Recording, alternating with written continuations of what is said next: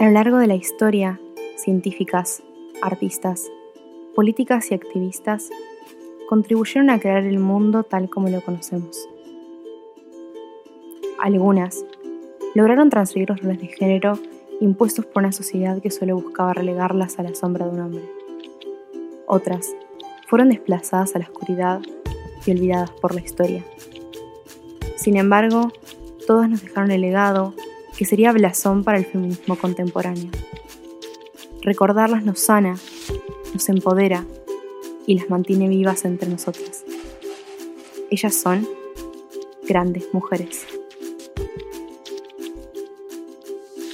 Somos Abril Colia y Lucía Martínez, y los invitamos a hacer memoria de estas increíbles historias de mujeres que formaron el mundo como lo conocemos ahora.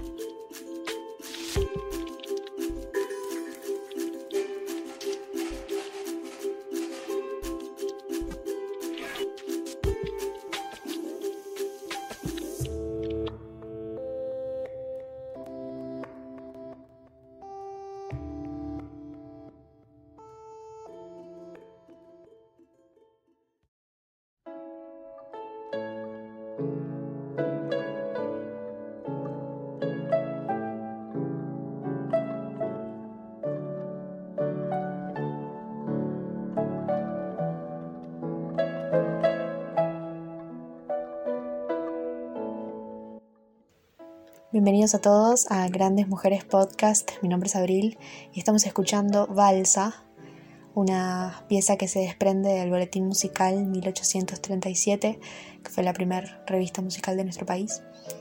Esta canción fue escrita por una mujer cuya identidad desconocemos, eh, pero que fue firmada bajo el seudónimo Una porteña y tiene la particularidad de ser la primera pieza compuesta y registrada por una mujer en la historia de nuestro país. La primera mujer argentina, compositora, y queremos rendirle un humilde homenaje eh, musicalizando nuestro episodio de hoy con su, con su pieza musical. Eh, piezas como esta eh, y tantas otras sonaron en tertulias, bailes coloniales, como los que servía nuestra protagonista del día de hoy, Mariquita Sánchez, Mariquita Sánchez de Thompson, una mujer que, fue mucho más que la anfitriona de, grandes fiestas y mucho más que la dueña del piano donde se entonó por primera vez nuestro himno. En este episodio vamos a conocer un poco de su historia. Mariquita nace bajo el nombre de María Josefa Petrona de Todos los Santos Sánchez de Velasco Trillo en Buenos Aires en 1786. Fue hija de Magdalena Trillo y de Cecilio Ramón Sánchez, una familia adinerada que había adquirido su fortuna luego de que Magdalena, su madre, enviudara de su primer esposo, Manuel del Arco. Como todas las niñas de la alta cuna, Mariquita pudo aprender cultura general, arte, música, idiomas y buenos modales y logró una excelente formación académica. Tenía solo 15 años cuando sus padres arreglaron su matrimonio con Diego del Arco, un, un hombre de más de 55 años que había sido pariente del primer esposo de su madre y es aquí cuando Mariquita protagoniza la primera de sus transgresiones que, más tarde ayudaría a, establecer su, leyenda personal. Ella no solo rechaza a, Diego, sino que se compromete con su primo segundo, Martín Thompson, eh, que ya había recibido el rechazo por parte de los padres de Mariquita, ya que no lo consideraban una persona apropiada. Martín Thompson, su primo, vivía en España, eh, donde ingresó a la escuela de guardia marinas y volvió a Buenos Aires para iniciar su romance con, Mariquita y para casarse con ella. Eh, su padre rechazó, rechazó el pedido de la mano de su hija y envió a Thompson, por medio de sus influencias, a que sea transferido a Colonia de Sacramento primero y después a Cádiz. Fue este mismo año también cuando se dio la fallida ceremonia de compromiso entre María y Diego del Arco, la cual terminó en un gran escándalo y, y esto le costó a Mariquita ser recluida en una casa de ejercicios espirituales de Buenos Aires. Un año después muere su padre, don Cecilio, y Martín Thompson recibe autorización entonces para retornar a Buenos Aires. Hasta ese entonces regía en Argentina una ley que impedía el matrimonio entre menores de 25 años sin que se cuente con el consentimiento paterno, y para suerte de Mariquita, el 28 de abril de 1803 se promulga una real pragmática que permite a los virreyes autorizar la celebración de matrimonios no consentidos por los padres cuando, cuando no se encontrara una razón verdadera para oponerse. El 7 de julio de 1804, Mariquita y Martín van a juicio contra Magdalena Trillo, madre de Mariquita, y 13 días después, el virrey Rafael de Sobremonte autoriza la celebración de su boda que, que tendría lugar un año después. La pareja se mudó a la casa donde Mariquita nació y allí tuvieron cinco hijos, Clementina, Juan, Magdalena, Florencia y Albina. Mariquita tuvo un papel muy activo dentro de, la lucha por la independencia en el círculo de, de mujeres porteñas. Realizaba colectas para la compra de armamento destinado al ejército de Manuel Belgrano y de hecho se han encontrado cartas dirigidas a, a Belgrano redactadas por su propia pluma y de las pocas que se conservan de, este periodo. Es en 1813 cuando empiezan a surgir los, distintos símbolos patrios y entre ellos nuestro himno nacional compuesto por Vicente López y Planes y se dice que en una de sus tertulias se interpretó por primera vez nuestro himno algunos dicen que, Mariquita nunca dejó sentado por escrito este hecho tan importante, pero otros incluso se atreven a ponerle día a, este suceso, a la primera interpretación del himno nacional, que habría ocurrido el 14 o 25 de mayo de 1813. En 1816, Martin Thompson fue enviado en una misión diplomática a los Estados Unidos y es despedido un año más tarde por razones que, no se conocen. Y es en este momento cuando Martín empieza a padecer los primeros síntomas de un desequilibrio mental que se termina de agudizar tras su destitución y en el regreso emprendido eh, fallece en alta mar por una enfermedad también desconocida el 23 de octubre de 1819. Pocos meses después, el 20 de abril de 1820, en otro de sus actos transgresores, Mariquita contrae matrimonio, pese a llevar poco tiempo como viuda, con un francés, John Mendeville, un hombre siete años menor que ella y que había llegado a Buenos Aires hacía apenas dos años. Se desconoce la situación económica de este hombre, pero se cree que se trató de un joven músico, pobre, que sedujo a Mariquita más bien con, intenciones económicas que románticas, y con él tuvo tres hijos. En 1823, Mariquita se convierte en una de las trece fundadoras de la Sociedad de Beneficencia Porteña, creada por el gobierno de la provincia de Buenos Aires, dirigido en ese entonces por Martín Rodríguez. Se trató de un hecho bastante significativo porque hasta ese entonces la beneficencia siempre había estado a cargo de la Iglesia Católica.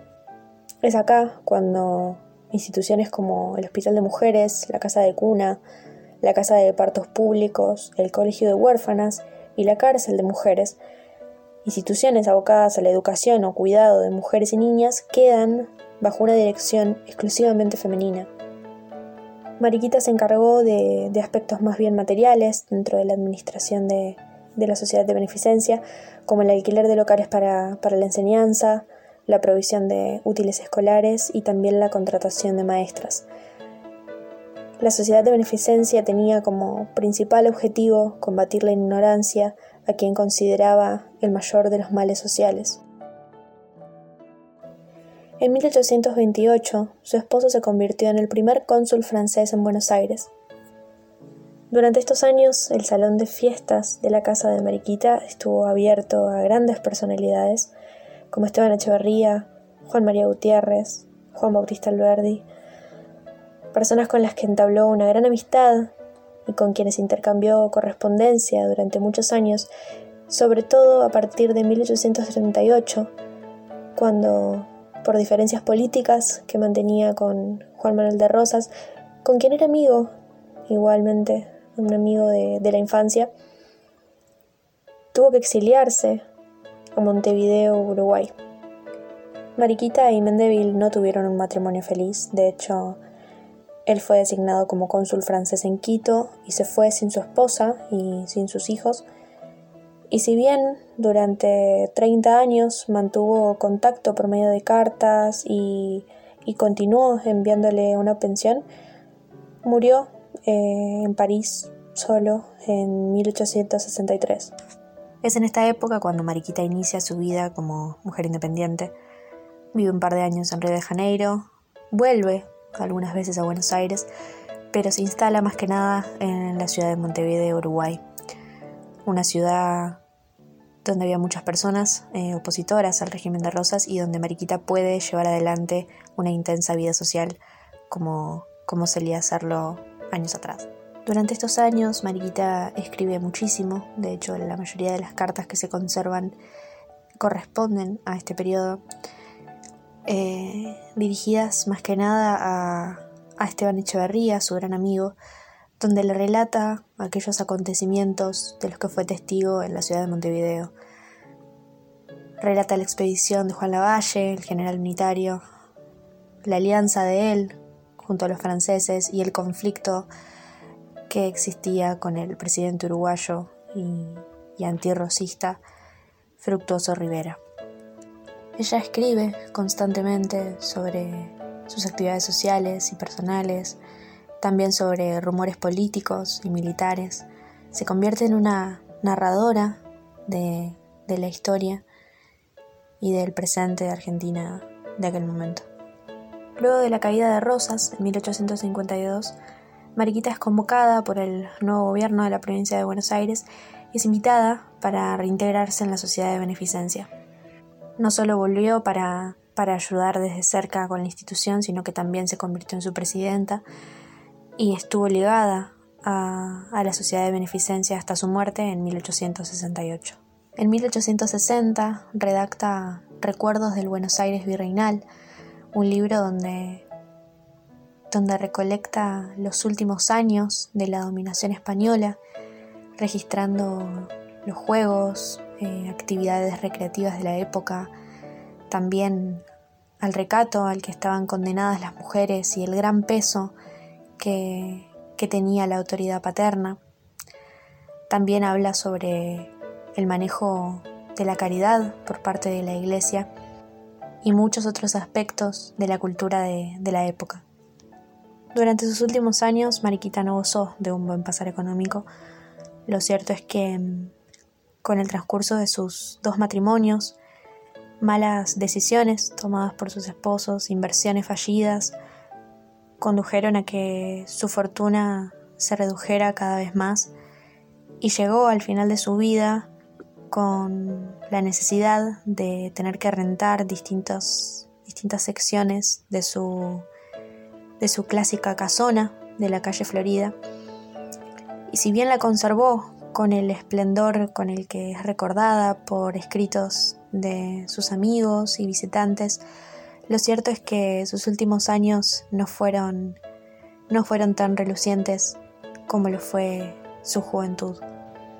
Mariquita muere en 1868 y con ella también se va parte de la cultura porteña.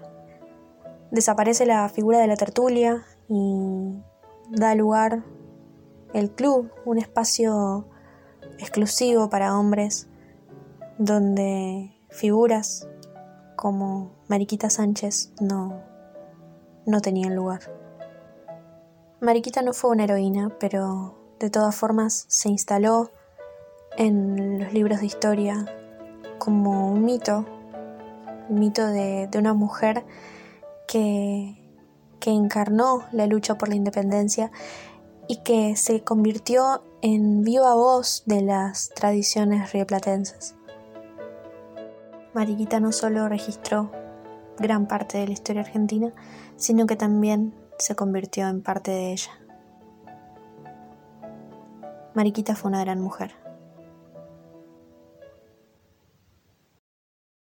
Mujeres débiles. Mujeres incapaces. Mujeres inferiores. Mujeres invisibles. Mujeres caprichosas. Mujeres ingenuas. Mujeres ignorantes. Mujeres tercas. Mujeres inseguras. Mujeres desafiantes. Mujeres desafiantes. Mujeres capaces. Mujeres fuertes. Mujeres independientes. Mujeres inteligentes. Mujeres pioneras. Mujeres inspiradoras. Mujeres perseverantes. Mujeres ambiciosas. Mujeres valientes. Mujeres históricas. Grandes mujeres.